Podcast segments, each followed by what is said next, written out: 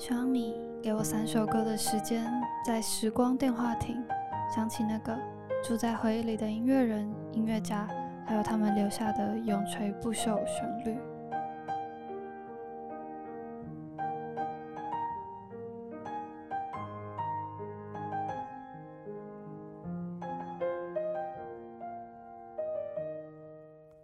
欢迎大家回到时光电话亭，我是 K 边。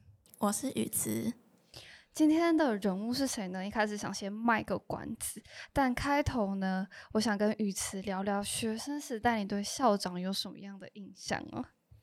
我记得我国小六年就换了三个校长哦，这么多？对啊，那他们的形象是怎么样？我记得其中有一个男生的校长，他就是长得蛮帅的，然后是那种非常有魅力的大叔。哦，哇，好想看长相，就是嗯，蛮英俊挺拔的那种形象。哦，那他的风评是好的吗？嗯，哦，那很赞。就每次看到他，他都会笑笑的，然后很和蔼可亲这样。哦，哇，那我想想，我自己对校长的印象其实不深刻了。就是学生时代，大家就好像只有在那种升旗典礼才会看到校长站在前面，然后其他时间好像除了贵宾来回巡视教室以外。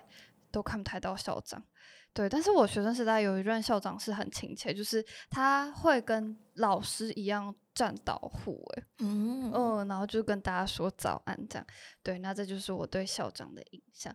那我们今天要聊的这位人物呢，他就曾经担任过校长，然后他。担任校长，其实我觉得跟大家印象当中不太一样，因为他会帮学生盖棉被，所以我们等下就会来深入聊聊他非常充满爱心的这一块。那我们今天要聊的人就是陈思志，接下来来讲讲陈思志的故事好了。那其实陈思志出生的背景其实蛮酷的，因为他是一九一一年出生，然后那个时候雨慈要不要猜猜看，是有什么样的历史事件？诶，一九一一年，对，一九一一年，蛮久以前的。呃，历史不太好。历史 对，然后我可以提示，就是跟日本有关系。然后日本曾经是攻占台湾吗？哦，对，差不多。因为那个时候就是在一八九五年的时候，日本在甲午战争当中取得胜利嘛，然后跟清廷签订马关条约之后，就开始统治台湾。哦，嗯，有有有，一八九五年印象蛮深刻。没错，没错。然后他们那个时候最特别的就是他们实施了西式的教育，也就是说，他们将整个西方的系统带进台湾，其中就包含了古典音乐的教育。也因此，陈思之他就在这一个环境里面生根。紧接着，我们来讲讲陈思之的求学好了。他其实蛮有趣，就是他父亲是前清朝的秀才。对，就是听起来会觉得哦，时代好古老，但很酷这样。嗯，所以他从小家里就散发着书香气息，然后后来他十二岁的时候，他就进入到一所学校就读，也和音乐结下了不解之缘。那就想请雨慈猜猜看，这所学校是什么呢？然后我的提示是，这所学校是周杰伦念的学校呢？啊，周杰伦念的学校？嗯，是在哦，他的应该他是高中啊，嗯。它是在哪一区？在台北的很。呃，要怎么讲？很前面的那一区，就是大家平常要特别去玩才会去玩到的。很前面的那一区，等会讲的很烂，就是在那个红线的底啊，啊，应该很明显，那就是淡水。对，所以那所学校就是现在的淡江中学，但陈思之念的时候是叫做淡水中学校。对，那他在这所学校里面，其实最重要的就是他认识他的钢琴启蒙老师吴威廉牧师娘。那这位牧师娘就是因为对音乐非常非常的热爱，然后教学很严谨，然后钢琴跟声乐的领域都教的很好，然后还引进了我们前面提到的西洋音乐教育的系统，所以他那时候有一个称号叫做北台湾的教会音乐之母。那当然有这样一位老师，就是陈思之，当然受益良多，也成为他音乐生涯非常重要的开端。那长大的过程当中，其实陈思之是一位，就是据资料显示，他是一个蛮天性浪漫又敏感的少年。就是如果用文学界来比喻，会让我联想到徐志摩。哦，对对对。他的浪漫是这样，就是他会在夜深人静的时候偷偷溜进琴房练琴，就感觉还蛮浪漫的。那他的敏感部分是在于，他会将窗户特别遮起来，以防光线外露 惊扰他人。对，这就是我们陈思之的练琴过程。好，紧接着呢，他在念完我们刚刚讲到的淡水中学校之后呢，他到了另外一所叫做台北神学校就读。那就读完之后呢，他去了一个国家留学。那雨慈要不要猜猜看，他是去哪一国留学？感觉应该会去西方的学校吧，因为是西方接就接受西方的古典音乐。对，但同时有一个国家引进了他的系统，这个国家是哦哦哦，是去日本哦，你好棒。没错，他去了日本东京的神学大学，继续的接受神学还有音乐的训练。那他那个时候，他也认识了蛮多好朋友，相信听众朋友也都蛮熟悉，包括了音乐家姜文业，还有吕全生，都是他的好朋友。然后就要来讲讲，就是陈思之在求学背景之后，在音乐领域发扬光大的部分。那他身份蛮多，有四个。首先，身份之一就是我们刚刚提到的。暖男校长的部分，他曾经担任纯德女中的校长，然后以及在纯德中学跟淡水中学合并为淡江中学之后，继续担任淡江中学的校长。也就是说，他其实曾经是周杰伦就读学校的校长的，呃，对，算是那个叫什么，诶，历史校长之一。然后呢？他就是对学生是非常非常无照顾的无微不至。那这边我可以讲个故事给大家听。他在夜晚的时候，他就会他会去偷偷巡视宿舍，这样看谁就是声音还没睡觉。然后如果他看到学生还没睡觉的时候呢，他就会催促大家赶快去睡觉，就有种那种好爸爸的感觉。对，就是相信听众朋友的爸妈可能也做过这件事情。然后除此之外，他还会非常仔细的巡视每间寝室，就是如果有学生半夜踢被子，他就会默默的替他们盖上棉被。好像我妈会做的事。真的，我觉得陈志是非常有那种慈父慈母的的那种心胸。嗯，对。然后最后一个事迹是我自己觉得很暖，就是他会默默调查学生的家庭背景，替那些资源比较不足的学生付学费，或是免费教他们的钢琴，还会替生病住院的弱势学生缴缴清他们的医疗费用，超级用心的诶，真的很用心。对，就是我会觉得啊，如果我就读的学校这样一位校长，真是超棒的。嗯。好那身份之二呢，蛮惊讶的。我觉得语词会吓到他的身份。他曾经跨足体坛，然后 我想请你猜猜看，就是你要不要猜猜看，他是跨足哪个运动？因为我觉得他是弹钢琴的，所以他应该会蛮爱惜他的手。那所以我猜应该是那种用脚踢的运动。所以我要猜足球。哎，你这个推论非常的合理。但是这个运动呢？感觉应该是偏手居多，他是带领橄榄球队，竟然是橄榄球，对，而且是现在大家台湾比较不熟悉的运动，对吧？嗯，然后他带领着淡江的橄榄球队，但比较特别的是，他是精神层面的带领，就是他不是教导他们球技什么的，不是，他是会就是在球队练习结束之后，利用空闲的时间把大家集合起来练合唱，然后亲自的教导大家合唱技巧。那我觉得这样做的好处就是，我觉得大家的凝聚力。力会蛮高的，哦，对，然后除此之外，就是他们也有台湾史上最有艺术气息的球队之称，真的，对，然后就是我会觉得球员很会唱歌这件事蛮酷的啦，对啊，就感觉蛮冲突的，真的是。打一打突然唱歌，但是 对，但就是对啦，也蛮厉害的，嗯，艺术气息的部分，嗯，就是跨足棋坛之后还没结束，他身份之三是指挥。对，那他带领的这一个团体主要都是合唱团。那有两个合唱团可以跟听众朋友介绍一下，一个叫做 Glee Club 的男生合唱团。对，那这个团就是不仅在台湾巡回是非常大受好评，还有到日本演出，然后替台湾开创了音乐版图。那这是一个很重要的一部分，因为其实当时没有很多团体可以走出台湾表演。对，另外一个合唱团呢，是他将双联、万华还有大道城三个地区的教会诗班联合起来，组成一支叫做三一合唱团。然后还有发表他自己的作品，叫做《上帝的羔羊》，亲自指挥演出。那这件事非常重要的地方是在于，日治时期非常少有台湾人可以发表自己的作品演出，因为台下都是一片日本人。对，但是 陈思之做到了，所以就是他真的是让台湾的音乐发展到前所未有的高度，非常厉害。好，那最后一个身份呢？雨慈要不要猜猜看？应该很好猜，就是那种音乐家一定会做的事 啊，作曲啊，没错。然后还有教学生，对啊，这两块他当然也有嘛。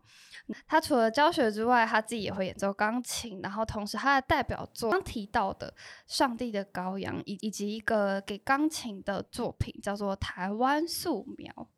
好，那讲到这边，就让我们来听听看《台湾素描》。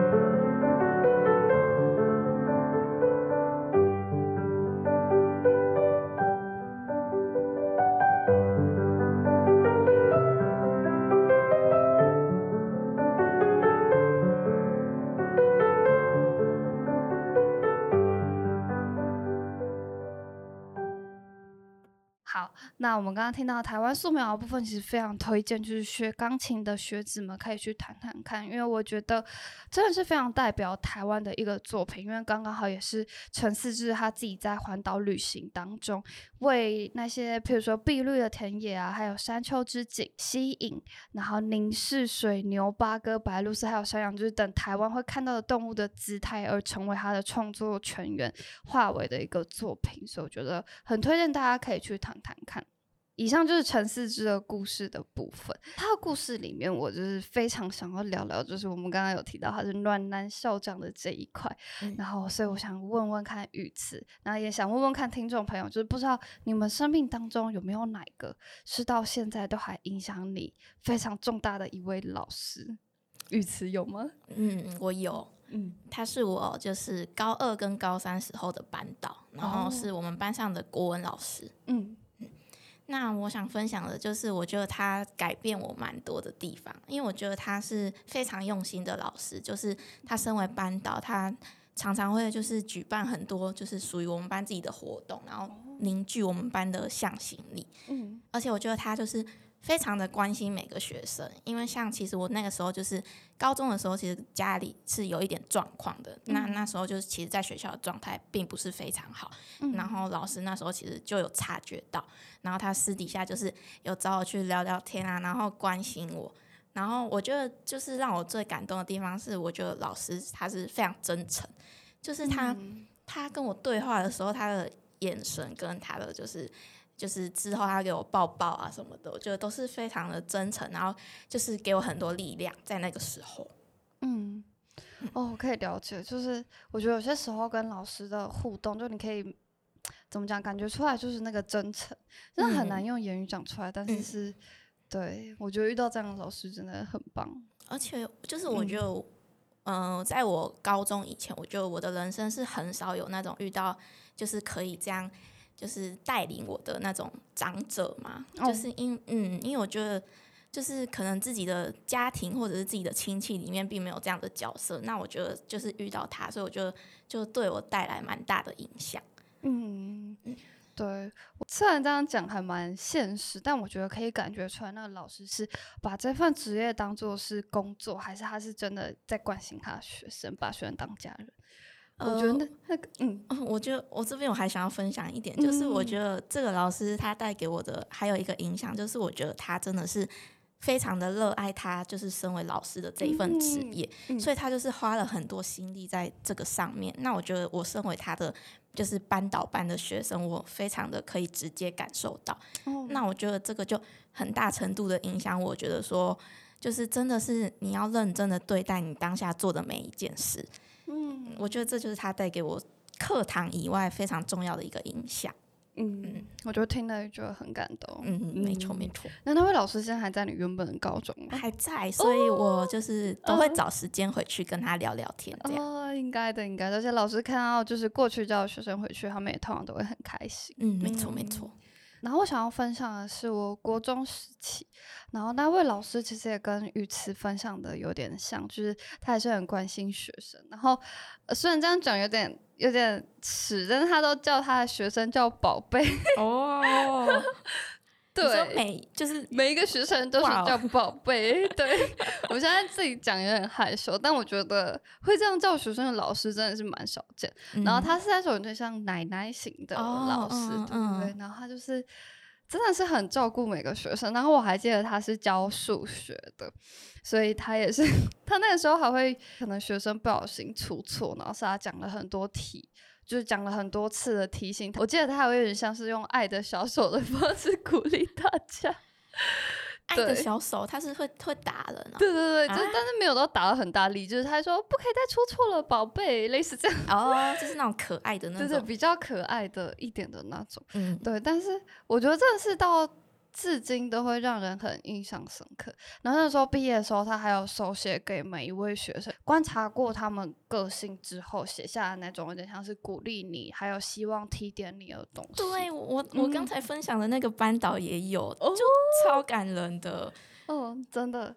然后我觉得那个东西，我现在其实忘记写什么，但我印象最深刻是真的是很代表我的东西。嗯嗯，对，所以就是。也希望如果听众是有老师的，就是 可以对，不一定要写小卡给你的学生，但是就是我觉得学生真的是感受得到你你在做的事情的所有东西，嗯，对，所以就是好吧，总之希望大家都可以热爱自己的工作啦，对你真心对待别人，别人都可以感受得到。我觉得人际之间真的是有这样神奇的魔力，嗯嗯，好。那以上就是我们的延伸的话题的部分，紧接着就要到我们的演出推荐，大家要不要猜猜看，我们这次会分享什么样的演出？其实呢，跟刚刚陈思之的很像，就是我们都要分享合唱团的，没错。对，那首先我的是想要分享台大合唱团在二零二四年的冬季音乐会。叫做声墨，然后我一直都觉得台大就是贵为台湾第一学府，他们其实很努力在发展音乐，包括他们也有校内的协奏曲音乐会，然后以及就是台大合唱团的部分，所以就是当然推荐大家可以去听听看。然后声墨这个声就是声音的声，然后墨是墨。呃，那默写的默，嗯，对，那它其实有它的第二层含义，就是它的声默是发响自本场音乐会的其中一首歌曲，叫做 Even When He Is Silent。那这首歌的歌词是取自第二次世界大战集中营毒气室墙面上面所刻的一个译名文字，然后诉说了在战争中的人民所秉持的坚定信仰。所以我觉得，天啊，我有点鸡皮疙瘩。还有另外一个鸡皮疙瘩部分，就是他们会演唱佛瑞的安魂曲。哦，对，那这是安魂曲史上就是非常有名的一个作品，希望能为亡者祈福，带给生者希望，推荐给大家这个音乐会，然后会在明年的一月二十号礼拜六的晚上七点半，在新竹的文化局演艺厅。那接下来呢，我要推荐的是《人生壮游南太平洋》，由台北爱乐青年合唱团音乐会所举办的一个演出。那台北爱乐青年合唱团呢，其实是台北爱乐合唱团新一代的合唱生力军，那就是由台北爱乐合唱团中呢挑选优秀的大专青年歌手所组成的一个合唱团。那这个人生壮游系列音乐会呢，其实就会以世界各地的人文地景为主轴。那挑选了古代或者是当代创作，甚至是流行跟民谣等合唱类型的作品。那本场音乐会呢，比较特别的是以以自然跟海洋作为音乐主题。那所以呢，相信在这一场音乐会现场的听众都能感受到像海洋一样辽阔跟无边无际的感觉。哦，对，所以就想推荐给大家。那这场演出呢，在明年的一月三号，然后地点呢是台北国家两厅院。最后一个想要推荐的呢是福尔摩沙合唱团的圣诞音乐会，因为圣诞节快到了嘛，我们就来听个音乐会应应景。那福尔摩沙合唱团自从一九九四年成立以来，他们就非常的致力于。推广台湾的合唱音乐，然后追求精致化的合唱艺术，然后又跟很多国内外优秀的音乐家合作。相信听过他们演出，定能够为今年的圣诞节留下美好的印象。那他们演出会在国家两厅院的演奏厅，会在十二月二十三号以及二十四号。啊，欢迎就是大家有兴趣可以去听听看。好，那。以上就是我们今天这一集的时光电话亭。不知道大家听完这一集之后，对陈思之有什么样的印象呢？对我来说，我觉得他会很像就是风雨之后的一道微光，然后总是照亮着大家。同时，他对音乐也富有热忱，留下了很多好的作品。那也希望呢，假如有听这集的你已经出社会的话呢，都可以持续的跟你印象深刻的老师保持联络，然后并表达你对他就是感谢的心。那假如你还是学生的话呢，也不妨跟那位影响你非常深刻的老师表达你的感谢。嗯，对，就像我们刚刚前面提到，你用心对待别人，别人绝对感受得到。我觉得这就是每一个工作最好的回馈了。没错。好，那大家可以多多期待我们的时光电话亭系列。今天这集就先到这边，谢谢大家，拜拜，拜拜。